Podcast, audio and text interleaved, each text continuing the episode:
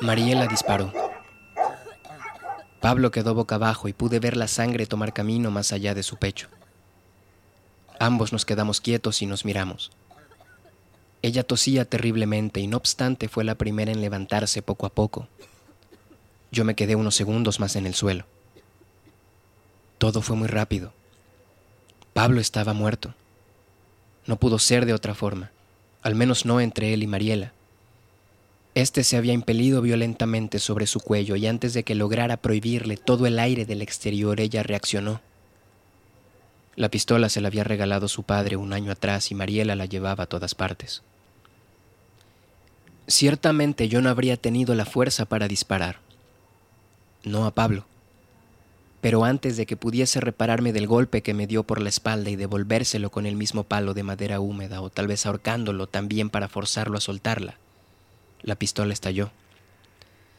A tropiezos Mariela llegó hasta mí. Me tomó de la cara y me preguntó si estaba bien. Le dije que sí. Mi cabeza goteaba sangre. Sangre que caída al suelo posiblemente se encontraría con la de Pablo. Dos pequeños ríos de plasma que se unirían en un mismo cauce. Sabíamos que los vecinos habían escuchado y que la llamada a la policía ya estaba hecha. Me levanté y mareado comencé a caminar rumbo a la puerta, pero Mariela me detuvo.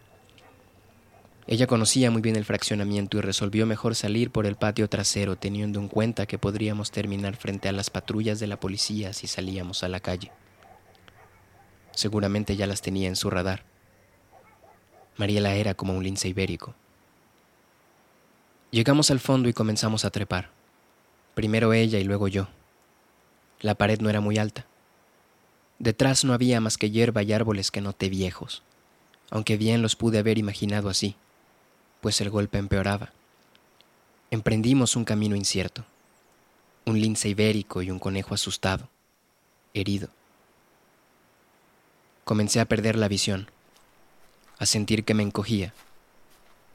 Lo único que me mantuvo de pie fue la silueta de Mariela que avanzaba y me tiraba del brazo, hasta que no pude más. Me rendí al costado de un tronco húmedo como el palo con el que me golpeó Pablo y como toda la noche. Mariela se tumbó conmigo. Dijo que a lo lejos ya se escuchaba el río y eso quería decir que estábamos muy cerca de la carretera. Yo no encontraba fuerza. Vete, le dije. Ella respondió que eso era una estupidez, que no se trataba de una película en donde dejarme era lo que debía suceder.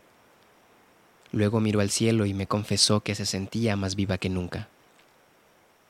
Volvió la cabeza y entre risas dijo que le gustaba aún más con el cuello lleno de sangre, que si fuera otra la ocasión ahí mismo haría el amor conmigo. Yo dije que sí, que hiciéramos el amor. Riendo aún más fuerte me besó toda la cara. Creo que probó mi sangre y luego me jaló de la chaqueta. Me hizo andar. Su silueta volvió a ser mi guía y yo me sentía aún más seguro de ser un conejo en agonía, la presa que dentro de poco entraría por la boca de Mariela. Morir por su boca. Sí, yo moriría en su boca. No cabría en mí una sola objeción al respecto. Llegamos a la orilla de la carretera y pronto me desmayé. Todos me preguntan por ella. Estoy seguro de que cada 15 minutos exactamente esas personas a las que no conozco entran por la puerta y me preguntan por ella. No me preguntan por Pablo, solo por ella.